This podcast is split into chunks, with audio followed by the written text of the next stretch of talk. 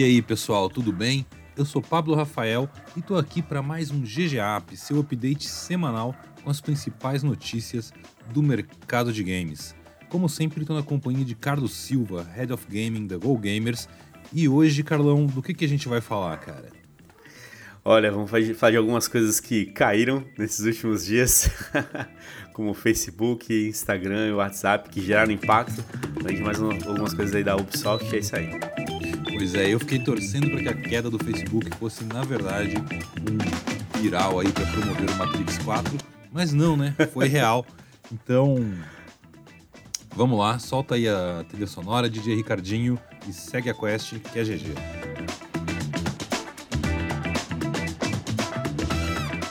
Pois é, nessa semana o mundo foi impactado não por uma ação de marketing de Matrix, como eu gostaria, mas pela queda do Facebook, do Instagram e do WhatsApp. Muita gente acha que foi uma coisa até positiva, né? Eu, particularmente, tive um dia extremamente produtivo e tranquilo e me fez perceber o quanto o, o, bombardeio de informações e as redes sociais às vezes nos atrapalha. Mas teve um impacto negativo nos negócios de muita gente, que não falo só dos milhões aí de brasileiros que usam o WhatsApp para fazer negócios, deliveries, é, atender clientes e mil coisas. Na indústria de games também, Carlão.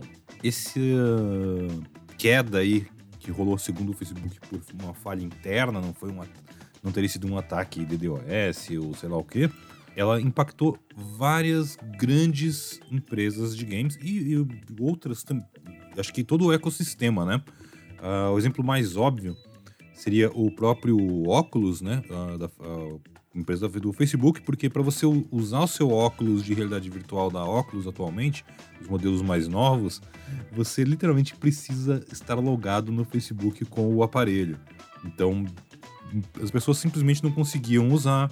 Uh, compras feitas usando o, o aparelho de, rea de realidade virtual não foram registradas, foi bem caótico.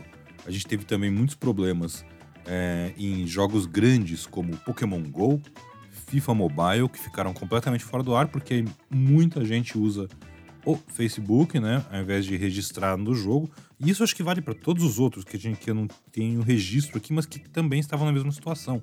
É, de, de, Free Fire a PUBG Mobile, muitos e muitos jogos onde a pessoa pode criar um perfil da, daquele jogo, daquela marca, mas ela tem a opção de usar o Facebook.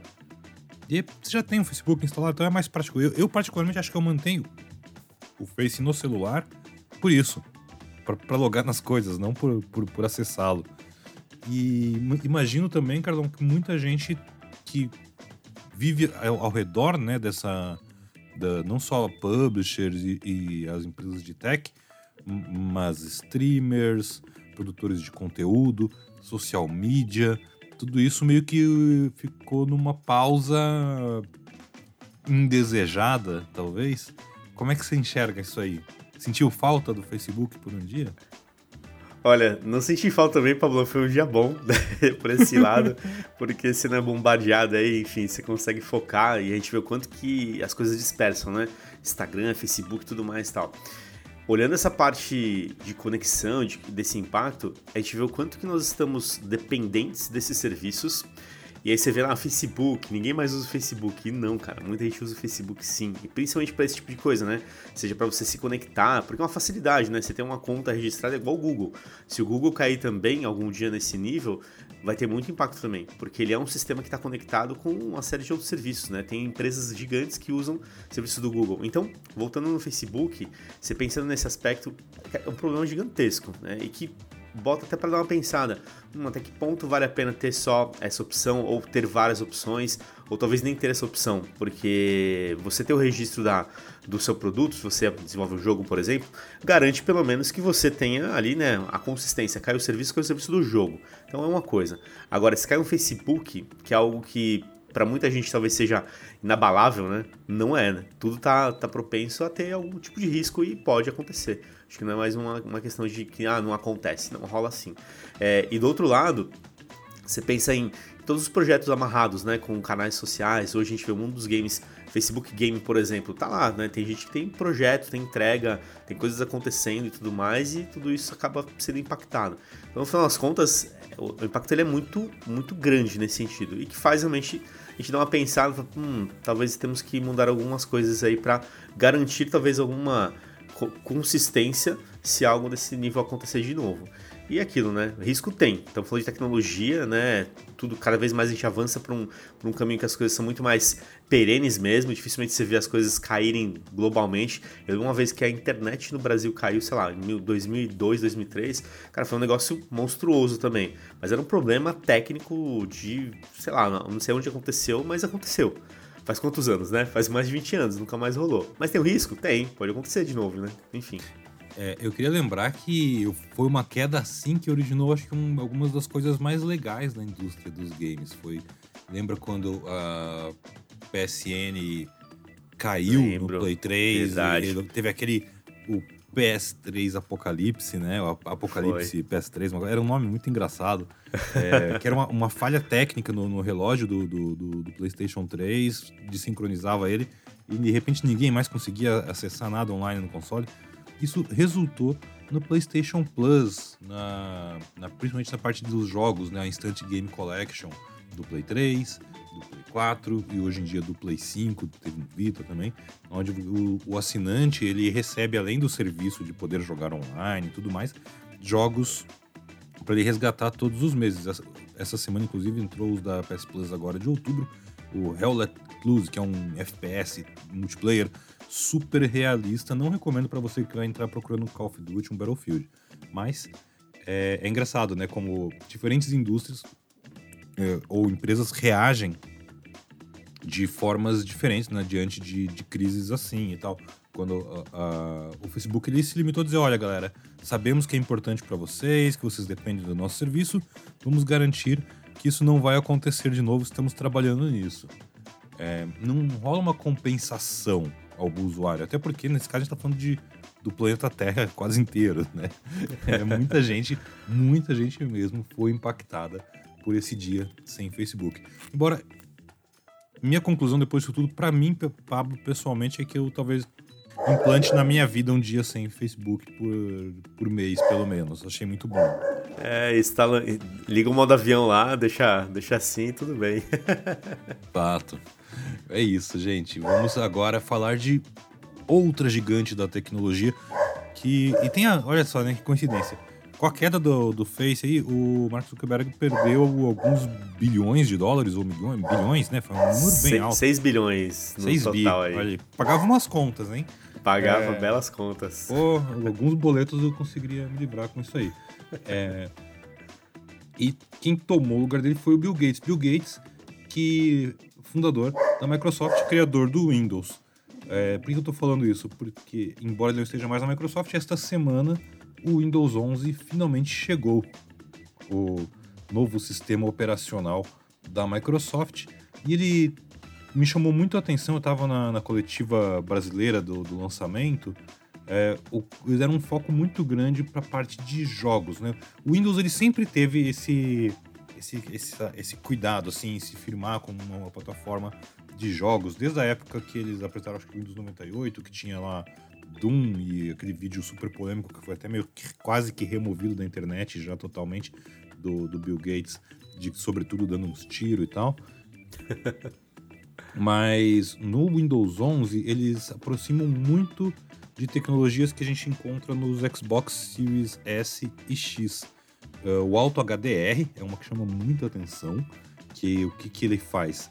Ele coloca esse efeito HDR de alto alcance dinâmico, que basicamente melhora a qualidade da sua imagem é, em 4K e tudo mais, com contrastes mais realistas, uns efeitos de luz melhores, e que ele faz isso usando basicamente o poder de processamento da sua máquina. Ou seja, jogos que não têm HDR, porque o desenvolvedor não colocou essa função, recebem suporte a, a essa tecnologia. Se a sua máquina der conta, é claro. São mais de mil jogos compatíveis com esta tecnologia, que deixa os jogos realmente muito mais bonitos. Inclusive jogos um pouco mais antigos, Skyrim, por exemplo, fica lindão com Alto HDR ou os jogos da coleção do, do Master Chief lá de Halo, ou alguns Need for Speed, enfim, tem muita coisa. Tipo, acho que Fallout 3 tem Auto HDR, é uma coisa meio louca. Além disso, ele tem um outro sisteminha que é o Direct Storage, que é uma característica que também veio dos consoles de nova geração. Tem tá um nome diferente, mas basicamente é ele usa. É, uma, é um recurso que usa o seu SSD, ou seja, você tem que ter um SSD no seu computador, especificamente para fazer com que os jogos não só rodem renderizem tudo em tempos mais rápidos, mas também com maior velocidade na hora do carregamento.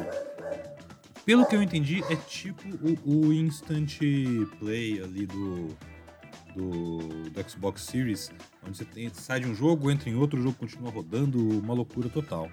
E por fim, não é uma exclusividade do Windows 11, mas eu acho que ajuda a afirmar essa coisa que a Microsoft quer que o Windows 11 seja a principal ou a melhor plataforma para se rodar jogos no computador e tal, que é o Game Pass, né? Uh, Game Pass no PC ele inclui EA Play, ele agora tem Cloud Gaming também.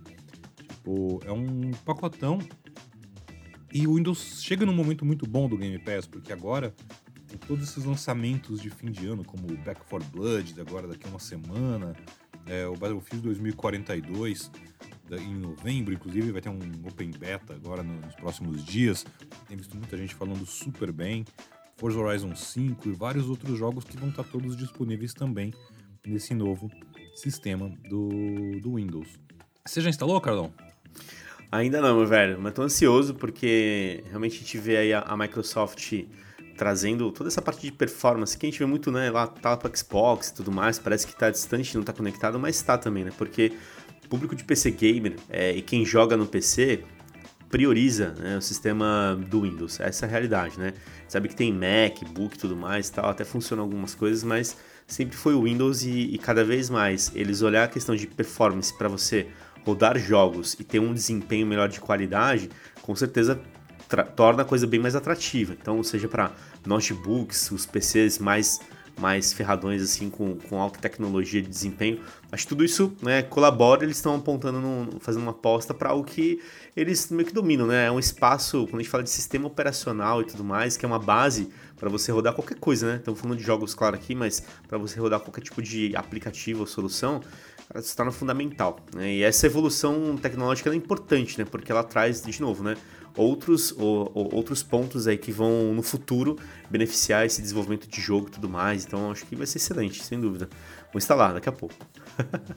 Sucesso. Eu, particularmente, eu gosto muito, tenho me divertido muito usando o cloud gaming no, no computador. Eu ainda não que tá tive sensacional, tempo. Meu. É, é, eu acho muito legal, porque eu posso ir lá eu pretendo às vezes baixar um jogo, mas eu vou lá e olho, cara, mas eu quero dar uma olhadinha antes. Eu só ligo ali, zoom e jogo. No, eu cheguei a usar até no meu MacBook, fiquei, achei surreal.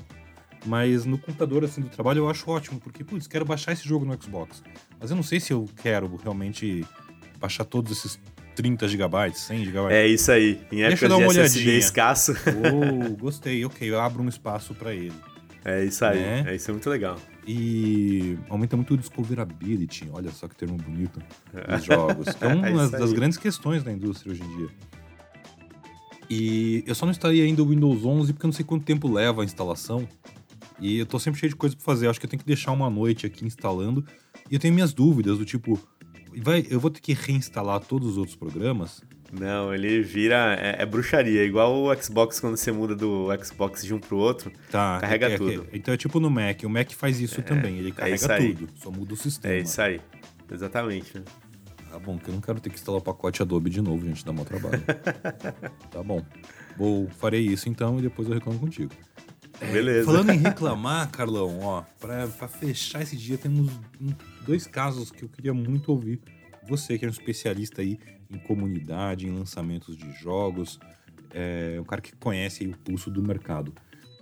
Ontem, da véspera do dia que este programa foi gravado, no dia 5, a Ubisoft celebrou os 20 anos da franquia Ghost Recon, Tom Clancy's Ghost Recon, né, baseada originalmente nos livros do autor Tom Clancy, que hoje em dia a gente conhece muito pelas séries da Amazon Prime, mas Nesse evento, eles anunciaram alguns jogos antigos de graça, expansão do Ghost Recon Breakpoint liberada de graça, mas os fãs esperavam muito ver o próximo jogo da série, o jogo que colocaria a série de volta nos eixos. Teve um jogo novo, teve um jogo novo que eu particularmente fiquei muito interessado, mas eu senti, vendo a reação da comunidade, que a Ubi talvez não tenha acertado muito no, no alvo, que é o Ghost Recon Frontline. Ghost Recon Frontline vai ser um jogo gratuito para Play 4, Play 5, Xbox One, Xbox Series, PC, Google Stadia e Amazon Luna. Ele vai ser um jogo Battle Royale para mais de 100 jogadores, 102 pelo que eu entendi, é, com um sistema de. Ele traz algumas coisas novas. Ele tem um sistema de classes customizáveis, tem algumas coisas de build que você faz, principalmente porque você tem um momento que você tem que fazer a extração e seu time fica. São esquadrõezinhos, né? E seu esquadrão fica bem, bem visível para outros jogadores. Me lembrou um pouco aquelas situações do, da zona cega do The Division. Uh, o cenário me parece, num primeiro momento, a ilha do Breakpoint meio que reaproveitada, com algumas mudanças aqui e ali. Eu, particularmente, gosto do tema, gosto do tipo de jogo e tô querendo algo para substituir Call of Duty, algo que ocupe menos espaço no meu computador. Então eu fiquei bem interessado, mas a comunidade odiou. Sem mentir. assim, nos principais fóruns, nas redes sociais, nos comentários do, do trailer do, do jogo, assim, muita gente falou: nossa, mataram a franquia, Tom Clancy está se revirando no túmulo, vocês nunca ouviram a comunidade, aquela coisa toda. Mas sabe, quando a pessoa não gosta nos games, é também muito vocal, né? Mas eu tive, fiquei muito com a sensação de que uma. Porque não é uma comunidade gigante. Então muita gente ficou assim, pô, é, é, é, é o jogo que a gente gosta, vocês podiam ter voltado a fazer um jogo mais tático, com uma campanha. Sei lá o que, que o povo queria. Mas aparentemente eles não queriam um Battle Royale. Bom, vamos lá. É... Olha, eu, eu jogo o Ghost Recon como franquia já há alguns anos, né? E acompanho um pouco dessa evolução. Eu acho que a gente vem de uma época lá do Ghost Recon Wildlands que é sensacional, cara. Para mim, acho que foi um dos melhores, porque ele tinha uma história muito boa, ele tinha um, um contexto interessante. Aquilo que a gente vê hoje, por exemplo, no Assassin's Creed, aquele arco de personagens que são os inimigos que você tem que ir derrotando para chegar no principal tal começou ali, né? Ali foi realmente uma, uma mudança. Então, é, e ao mesmo tempo era um jogo tático, né? E, Ghost Recon ele é isso, ele, ele é mais tático, é, você tem uma customização gigantesca de equipamento, é bem diferente do The Division, é bem diferente de vários outros jogos de FPS e tudo mais, né? E ele é em terceira pessoa também. É, então e, você ele tem é muito tem, é muito sobre habilidade, mais do que você e... evoluir as arminhas, né? Tanto o The Division tem aquela pegada que é meio um RPG, né? É isso ali aí, não, você vai tacando pau é, lá, é isso aí. Você que tem que ser bom mesmo. É isso aí. Então, ele é bem interessante nesse sentido, né? Então, o Ghost Recon. E aí, logo, logo na sequência veio o Breakpoint. E que, cara, foi muito mal visto por muita gente, porque ele veio muito bugado mesmo, muito problema. É... Eu peguei o gosto depois de um tempo. Eu, aliás, eu joguei o 100 horas do Breakpoint, né? Explorando o mapa inteiro e tal, enfim, deu uma eu, dedicada. Eu acho o Breakpoint lindo e eu gostaria muito de ver o Wildlands refeito com a engine do Breakpoint. Pois é, então, e acho que talvez seja isso, entendeu, Pablão? É, o que a galera queria era, olha, o jogo, a gente sabe que é isso, entendeu? O jogo tático, mapa, história e tudo mais. Puta, o Battle Royale não, cara, não é isso que a galera queria. Acho que o modo de jogo, ele podia talvez estar dentro, embutido em uma versão do Ghost Recon, não sei, claro... Que nem tem Ghost Wars nos outros, né, os PVP. Isso, é, igual tem o... Você tem o Call of Duty hoje, tem o Warzone, sabe? Teria que ser alguma coisa nesse sentido, talvez seja essa, teria sido essa expectativa da galera, porque realmente teve experiências boas já, o Ghost Recon como, como jogo. Ele é interessante mesmo, a franquia é bacana, mas é isso, né? Acabou indo para um modo de jogo que que não é mais aquele que a gente viu em destaque, né, Pablo? Até nos últimos grandes eventos, foram poucas as empresas que apostaram no modo Battle Royale. A gente viu pouco, diferente de outras épocas, né? Então, não sei. Ao mesmo tempo, a Ubisoft queria... vem apostando com força, né? Porque eu fiquei um pouco confuso com esse jogo, porque eles recentemente anunciaram o Defiant, que é um. É Defiant X, uma coisa assim, que é Isso. um Battle Royale gratuito para todas essas mesmas plataformas envolvendo as franquias Ghost Recon, The Division e mais umas outras. É, e ela tem essa pegada diferente um pouco, porque você meio que tem. As classes têm poderzinhos, uma coisa meio hero-based, assim. Mas que no, numa primeira olhada, eu falei, ué. São dois jogos novos de Battle Royale gratuitos. É um para competir com o outro mesmo? Ou é para ver qual que vai vingar? Né? É, pois é, fica meio confuso, né? Então, chega um pouco disso. A galera não queria que realmente trouxesse um modo de jogo novo e, e sim que mantivesse ou voltasse nas origens lá do Wild, Wildlands, né? Parece que tá tão longe o Wildlands, mas não tá. Enfim, eu também tenho um pouco dessa percepção. Pois é. E falando em manter mais perto assim da, da essência das origens e como isso funciona, nesta semana sai aí, chega finalmente o Far Cry 6. Far Cry 6 que já está na mão da, da crítica especializada. Eu tenho uma colega, a Lívia Camilo, que está jogando, pedi para não me contar nada até sair o review e tal. Mas né, os primeiros reviews gringos já saíram é, e estão muito bons. Acho que, em geral, o jogo está ali entre notas 9, 90 de 100, 4 de 5, esse, né, nesse nível. Ou seja, a crítica toda tá elogiando bastante, falando que é um jogo muito bacana e ao mesmo tempo que aponta que é, ele não é nenhuma revolução no sentido reinvenção da franquia, nem nada assim. Ele segue bem à risca a fórmula que você já tem nos Far Cry anteriores. E aparentemente é muito bom. É interessante que também é um jogo da Ubisoft, né? É, são, a Ubi tem dezenas, sei lá, de estúdios e não, nem, eles não seguem todos a mesma, as, as, mesmas normas, as mesmas regras. Então é legal ver que uh, o estúdio responsável pelo Far Cry meio que não, a gente vai fazer exatamente o que a gente sempre fez, maior, mais bonito, mais atual, com algumas coisas novas, mas sem distanciar dessa forma. E o resultado, pelo menos na opinião da crítica, é bastante positivo. Ansioso por esse daí, Pablão. Eu também acompanho. Aliás, eu jogo muitas coisas da Ubisoft desde os últimos anos.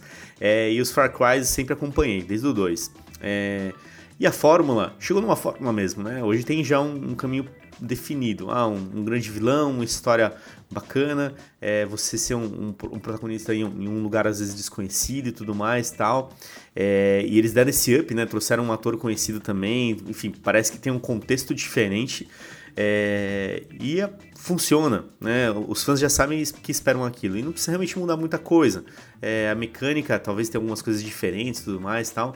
Mas a, a estrutura principal do jogo ela é a mesma. Então a experiência de quem vai jogar um Far Cry, se você jogar o Far Cry agora o 6 e jogar o 4, o 3, talvez você tenha a mesma percepção, né? Acho que esse é o Claro que tem as evoluções aí de tecnologia, de desenvolvimento e tudo mais, mas por outro lado, a estrutura do jogo é a mesma. Então, acho que isso é muito legal. Essa, essa parte a Yubi ela acerta bem a mão quando ela pensa nessas franquias, né, que vão seguindo. Que nessa Assassin's Creed é uma delas que ao longo dos anos também teve a sua estrutura bem definida, foi criando algumas evoluções, deu algumas derrapadas, mas tá ali, né? Continua sendo uma franquia muito forte.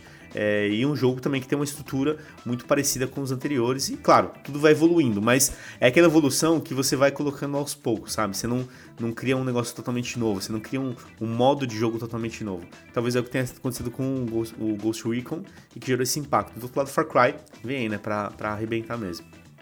Pois é, eu vou jogar o Frontline. Como eu disse, eu estou em busca de um novo Battle Royale militar, assim. É, eu sempre quis um jogo, eu sempre, se você pegar programas antigos nossos e de outros podcasts que eu participo, vira e mexe, eu comento que eu gostaria de ter visto um, um Battle Royale feito com a engine de The Division 2. Então, sei lá, de repente meus pedidos estão prestes a ser atendidos e eu nem sei. é, tá chegando aí. Tá chegando a hora. Vamos ver, vamos ver. Boa. Mas, por enquanto, é isso, Carlão. Estamos aí começando outubro com tudo e mais um pouco, uma quedinha aqui e ali no, no Facebook, no WhatsApp, mas a gente segue em frente e sucesso. É isso aí, seguimos a quest. E é isso aí, pessoal. Bom, obrigado por você que nos acompanha em todo o GGApp e GGCast também. Fica ligado no GoGamers.gg. Muitas novidades também lá sobre a indústria de games. A gente sempre coloca algumas informações novas sobre a pesquisa em Brasil. É isso aí, valeu, até a próxima.